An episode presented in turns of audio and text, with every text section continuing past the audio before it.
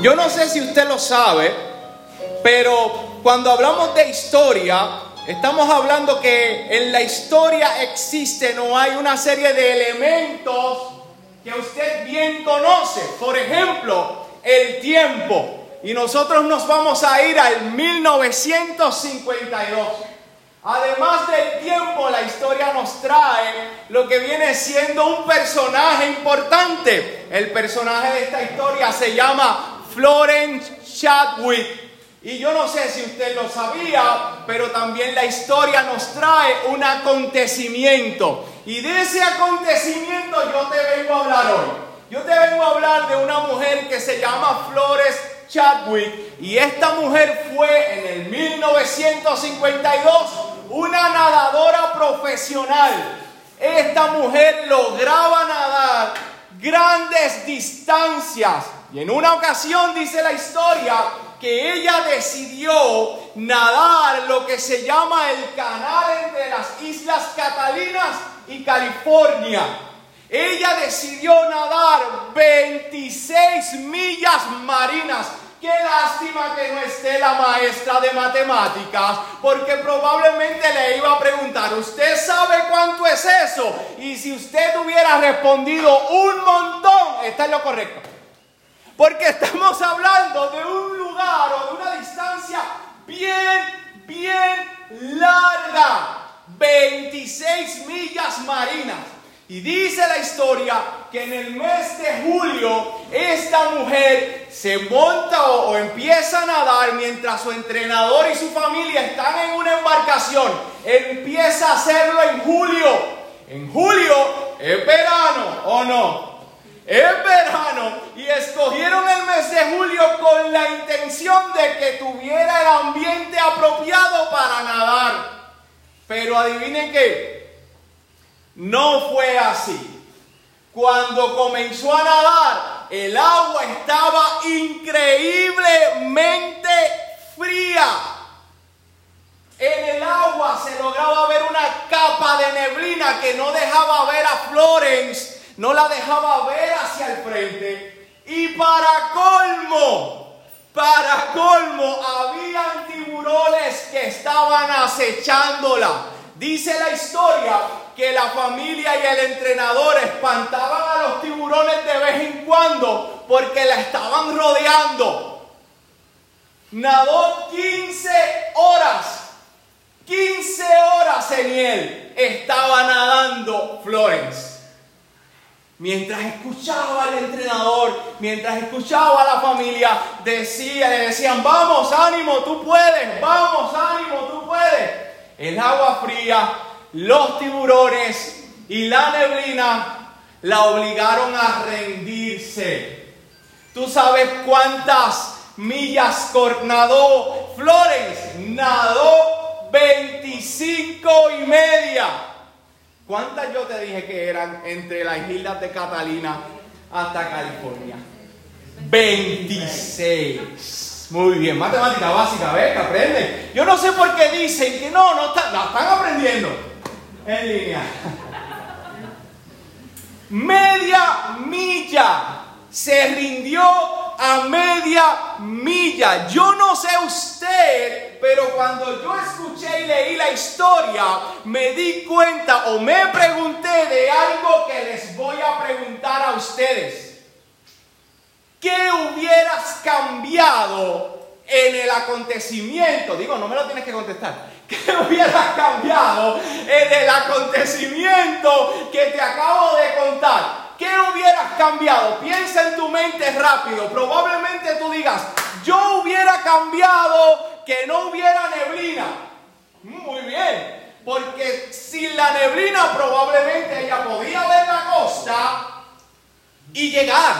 Quizás usted dirá, yo hubiera cambiado el agua fría, porque quizás con un agua más caliente a temperatura ambiente hubiera nadado mejor. O yo hubiera cambiado el hecho de que no hubieran tiburones. Porque ese, usted ha sentido ese sentimiento de peligro que nos estanca. Papá, te estoy hablando a ti también.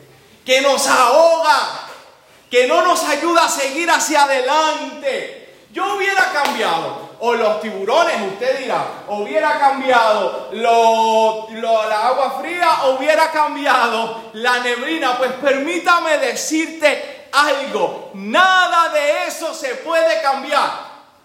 En la vida, nada de eso se puede cambiar. Usted en la vida va a enfrentar peligros. Usted en la vida va a enfrentar situaciones adversas. Usted en la vida va a enfrentar situaciones difíciles y si usted va a esperar el momento adecuado para cumplir sus metas, nunca lo hará. O hará bien poco. Así que no se puede cambiar el escenario que yo te presenté. Y usted dirá, pues mister, sábelo todo. ¿Qué usted cambiaría? Yo te voy a decir lo que yo cambiaría. Simple y sencillamente, yo cambiaría o colocaría en la costa un faro. Un faro, ¿qué es eso, mister? Nosotros no somos de la generación de usted. Un faro es una estructura alargada que arriba en la cúspide hay un foco. Y lo que hace ese faro es, escuche bien, levantar la luz para que aquella embarcación que no encuentre la costa la pueda ver. Interesante, porque lo que hace es levantar la luz para que las embarcaciones no vean. Imagínate a Florence nadando, viendo la luz y diciendo, estoy cada vez más cerca, estoy cada vez más cerca, cada vez la luz es más brillante, cada vez la luz se, ve más cerca, estoy llegando, estoy llegando. A mi percepción, Florence hubiera llegado si se hubiera levantado una luz. Pues en la vida, en la vida, tus sueños, tu propósito, tu meta, vienen siendo la luz. Lo que tú te propongas viene siendo la luz. Ahora bien, el faro es Dios. Déjame decirte esto porque Yerexius, ¿qué significa Yerexius? Dios levanta nuestros sueños. Y hoy yo creo que esta no es una intervención casual, sino que es una intervención divina donde Dios le dice a estos muchachos y a muchos padres que están en este lugar, Dios levanta tu sueño y tu propósito. Lo que tú te propongas hacer y lo que tú tienes en tu corazón, ciertamente es algo que nace de Dios, que tienes que seguir y continuar. No debes esperar el momento apropiado, porque muy posiblemente en muchos hogares no haya un momento apropiado. Simplemente tienes que nadar y tienes que mirar arriba al faro que se llama Dios, que está levantando tu propósito y que está levantando tus sueños para que tú sigas hacia adelante. Yo no sé usted, pero yo le daré un aplauso al Señor por eso.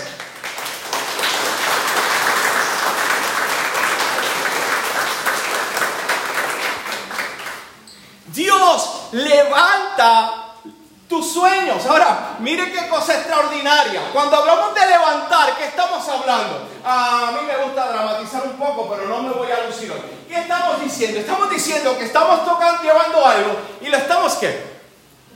Cuando, cuando, cuando, cuando, si tú estuvieras en una isla desierta y ves un avión de rescate, ¿qué es lo que tú haces? tú empiezas a levantar las manos. ¿Para qué? Para que te vea. Imagínate que tú eres Stone Cold. Bueno, esa era de mi generación. Imagínate que tú eres John Cena. La generación de Carlos era Carlitos Colón.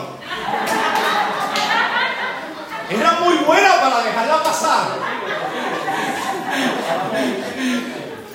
Esos luchadores que eran los campeones universales tenían su, cinturón. ¿Qué hacían cuando llegaban al ring? En, la tercera cuerda empezaban a hacer así. ¿Para qué? Levantaban su campeonato. Lo levantaban para que todos vieran. Dios levanta tus sueños para que tú lo veas y para que tú sigas hacia adelante. Dios levanta tu propósito para que tú lo veas y tú, lo, y tú sigas hacia adelante.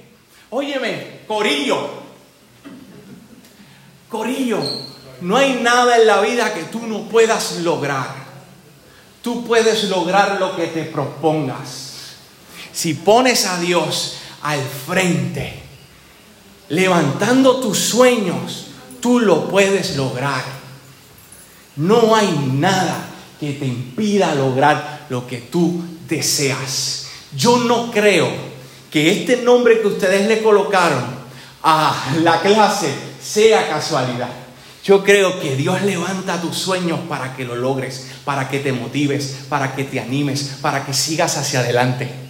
Ahora bien, escúchate esta locura. Ya voy cerrando. Escúchate esto. A mí me preguntaron en una ocasión, ¿qué significa Yerexium, mister? En una, um, en una reunión. Y yo le texté a Nargelis, Nargelis, ¿qué significa Yerexium? Nargeli tampoco sabía, pero buscó en Google y lo encontramos. Y de ahí me lo aprendí. Digo, voy a ser honesto, no me lo aprendí completo. Me aprendí Dios levanta tus sueños. Y me preguntaban, ¿viste qué significa la clase? La clase significa Dios levanta tus sueños. Ajá, ¿y qué más? No, con eso va. Dios levanta tus sueños. Y los maestros se reían, entre ellos coral, pero escucha bien esto, no se lo digan. Cuando, cuando yo le doy casco a esto, yo me doy cuenta o reflexiono sobre lo siguiente. Dios levanta tus sueños. ¿Para qué? Ya sabemos que para un mejor mañana, pero ¿para qué? Importa, porque cuando Dios levanta tus sueños siempre va a ser para bien. O sea que lo que yo estaba diciendo era lo, lo, único que necesitamos saber.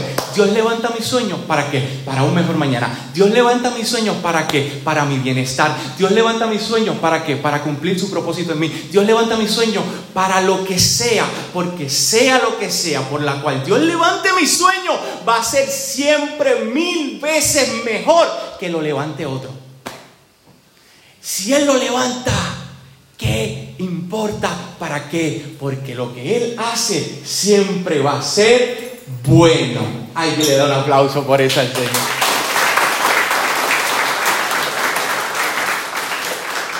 Y me voy que esto no es un culto. Bueno, es un culto, pero no es un culto, culto dominical. Um, hay alguien en la Biblia que, enseñó sobre este misterio y se llama Pablo y no es el maestro de educación física. Pablo diría, vámonos para la cancha. Pero este Pablo, este Pablo, este Pablo enseñó, mira, yo mismo no pretendo haberlo alcanzado todo. Al punto en que yo estoy, yo no pretendo decir que ya estoy autorrealizado. Dice Pablo, pero una cosa yo hago, una cosa me olvido lo que quedó atrás. Me olvido de lo que no hice. Me olvido del trabajo que le debo al mister. Ya olvídate de eso. ya yo me olvido de eso. Ya yo me, olvide de lo, me olvido de lo que no pude hacer. Me olvido de que quizás yo pude dar más de lo que di. Quizás yo me pude levantar y tomar la clase de estudios sociales de pie en vez de acostado. ¿Alguien quiere testificar por aquí?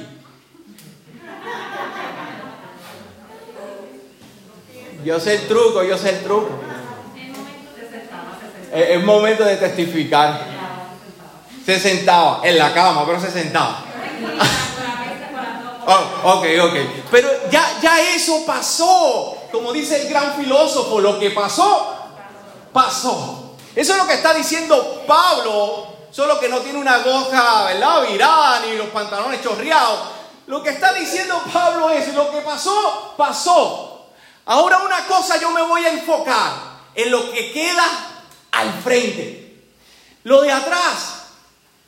Pero ahora yo me enfoco en lo que quedo al frente. Y dice él, me esfuerzo, me esfuerzo para alcanzar lo que está adelante. Y yo quiero rápido traerte un poco el contexto de lo que él está hablando. Él tenía un propósito en la vida y era parecerse a Jesús. Y él lo que está diciendo es, ya yo no puedo arreglar el pasado. Lo que yo hice, yo hice.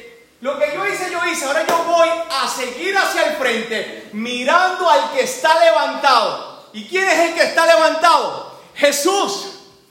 La Biblia dice, y déjame traerte este, esta catequesis aquí, la Biblia dice que cuando Jesús estaba hablando con Nicodemo, él dijo algo como, miren, así como Moisés levantó la serpiente, Ah, bueno, lo importante es ir a la iglesia, no te sabes ese acontecimiento. Así como Moisés levantó la serpiente, Jesús dijo, es necesario que yo sea levantado para que todo aquel que mire no se pierda y tenga la salvación. Para todo aquel que me vea, Dios levantó a su Hijo para que tú siguieras hacia adelante. Dios levantó a su Hijo para que tú tuvieras fe. Dios levantó a su Hijo para que tú tuvieras esperanza. Dios levantó a su Hijo para que tú no vivas desconsolado y solitario en esta vida tan difícil.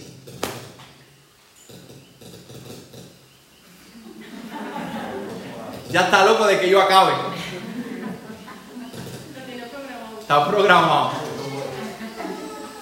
¿Qué te quiero traer? Sigue hacia adelante. No temas. Sigue hacia adelante. Se van a levantar tiburones. Uh, muchacho, tú no sabes. Situaciones adversas, tú no sabes. Un día estamos bien, otro día se levanta una tempestad emocional que no sabemos la hora que es. Yo lo he pasado. Los adultos lo hemos pasado. Pero hay que seguir. Hay que mirar a Dios que levanta nuestro sueño, levanta a su Hijo Jesús para que nosotros vivamos en esperanza, vivamos en amor. Él dijo, mira, vas a tener aflicción, pero confía que el que está levantado venció al mundo. Míralo a Él, sigue hacia adelante y verá cómo tus sueños y tus metas se cumplen. Ahora bien, Déjeme, déjeme, déjeme terminar esta parte, déjeme terminar esta parte, porque yo quiero que usted haga algo, um, al papá haga algo importante que para mí va a ser de mucha, de mucha bendición.